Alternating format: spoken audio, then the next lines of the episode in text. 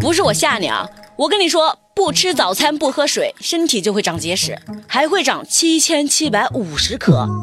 欢迎收听热乎知乎，我是铁锤，来跟我一起刷新今天的知乎热榜。知乎热榜第一名，如何看待医生在人体内取出了结石？知乎热度一千零二十万。七千七百五十颗，我先好奇的问一下哈，医生你是把它取出来之后摆地上，然后一颗一颗数出来的吗？这得数多长时间呀？湖北大爷有一位贺女士，今年五十四岁了，哎呦喂，这最近肚子疼的厉害，去医院检查之后，医生说她的胆囊充满了结石。大家看人家医生使用的这个词汇啊，描述的多到位啊，人家都是啊，你长了颗结石，轮到这位贺女士就是。你的胆囊充满结石，形象又生动呀！做了三个小时的手术之后，一共取出了七千七百五十克。大妈，你这是要石化的节奏啊！最小的呢，就跟芝麻似的，可最大的有鸡蛋黄那么大，是不是很神奇？贺女士也觉得很神奇啊。她说：“怎么那么小的胆胆囊里面装那么多石头了？”原来这个贺女士从来不吃早餐。这要换做铁锤，那肯定不行。我这刚吃完早餐呢，就开始想着，哎呀，哎呦喂，中午吃点啥好呢？瞧你出息！贺女士呢也不爱喝水，冬天是一点都不喝，夏天就喝一点点。吓得铁锤我呀，赶紧喝了一口我的冰可乐，冷静一下。这算个什么说法？医生还说，咱们人类每天要喝一到三升的水左右。大家对这个概念可能有点模糊哈，我给大家解释一下。一瓶农夫山泉是五百毫升左右，那么问题来了，几瓶农夫山泉等于三升？你问我，我问行不行？知乎热榜第二名，高考之后考生会从熊猫变成狗熊，知乎热度九百八十万。有句俗话怎么说来着？高考前我在家是祖宗，高考之后我是对不起列祖列宗。这不在这个山西晋中，有个儿子饿了，想吃爸爸做的鸡蛋饼。这香味能让人笑。按理说做个鸡蛋饼也不是啥难事儿啊，鸡蛋一打，糊点面粉，然后锅里一摊就完事儿了。可这个爸爸呢，偏偏只想去买油条，还教育孩子说：“我告诉你，高考完了，你是熊猫变成狗熊啦。你不是说你想吃啥我就给你做啥啦，而是有啥你就吃啥啦，你明白不啦？” 那儿子当然很委屈啊，在房里回答说：“狗熊也要保护的啦，有点意思哈。”妈妈呢就拿着手机在一边边拍视频边傻笑，这家子还都挺活宝的。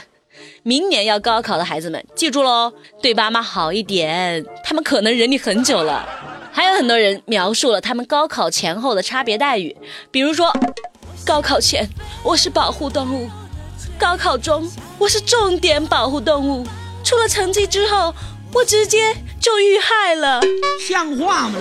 还有一位朋友直接说：“那我复读可以吗？这样就可以想吃啥就吃啥了。”你这个过分了哈！爸妈还得忍你两年，到时候可能就是混合双打。玩笑归玩笑，儿子还是不能饿着的。教育了一顿之后，爸爸还是屁颠颠的给宝贝儿子去摊饼去了。知乎热榜第三名，如何看待纽约人民喜大普奔？哎呀，终于可以刷手机坐地铁了。知乎热度八百六十万。最近，纽约的公共交通系统终于正式开启了非接触式电子支付模式，听起来很高大上哈，其实就是咱们已经普遍使用的手机、手环等等。咋说呢？铁锤其实也感觉挺自豪的。我一直以为用手机坐地铁、公交早就不是什么新鲜事儿了。有一位朋友说：“哼，我就喜欢他们这样没有见过世面的样子。”其实我们的生活方式被别人接受并且使用是一件好事，说明咱们做对了方向嘛。但是别人有的我们也不一定有啊，对不对？还是要自己继续努力，开发更好的技术，保持领先才是王道。智慧热榜第四名，如何看待两个男的想吃狗肉，竟然跑去了流浪狗救助站申请养狗？四川宜宾有个刘某某，最近想吃狗肉，想了个办法，啥呢？他来到了流浪狗公益救助站。对工作人员说：“我家里开了一个养殖场，我想领养一条狗去看门。”人家真以为是好心人呐，能够给狗狗一个家，就让他领养了一条中华田园犬。工作人员还说：“我们会继续对狗进行追踪调查的。”然后这个刘某某把狗领走之后，就再也没有消息了。这不对劲儿啊，太不对劲了！一查才发现，这个刘某某填的所有的个人信息全是错的。工作人员赶紧报警。警察查到刘某某当天一回家就和另外一个男的合伙把狗杀死吃掉了，丧心病狂因为怕被查到，还把剩下的狗肉从冰箱拿出来埋了起来。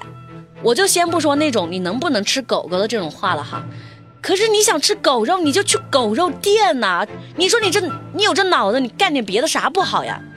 不过啊，这个救助站也是该先核实一下，看看他家到底有没有开养殖场。所以说，领养手续复杂一点才好，就是为了提防这种小利。知乎热榜第五名，如何看待饭店把顾客的照片发到了朋友圈？知乎热度五百八十万。好端端的，你发人家照片干嘛？六月八号晚上，有两个女生在重庆的一家龙虾店里吃饭，估计是觉得不好吃，就在大众点评上给打了个一星。然后，这个饭店的工作人员就把这两个女孩的长相从监控里扒了下来，还发到了朋友圈。配文是啥？配文更过分哈，他说：“多行不义必自毙。”老哥，你这真的太狠了吧？人家不就打了个一星差评吗？怎么就沦落到要自闭的地步了呢？后来饭店经理说已经把这个工作人员给开除了，照片当然也删掉了。铁锤看到大家的意见很不统一，有的人说为什么不能给差评？给差评是客人的权利。又有人说一一一个巴掌拍不响，顾客为啥给差评？饭店又为啥要发顾客照片？还有的人说这没有老板的授意，员工会干这种事儿？这不是吃饱了撑的吗？铁锤觉得哈不合理的差评咱不能给，但是商家这种打击报复的做法太过分了，以后谁还敢来？是不是？知乎去答是有趣的趣。提问：铁锤，我男朋友他做了好几次对不起我的事情，我还要不要原谅他呢？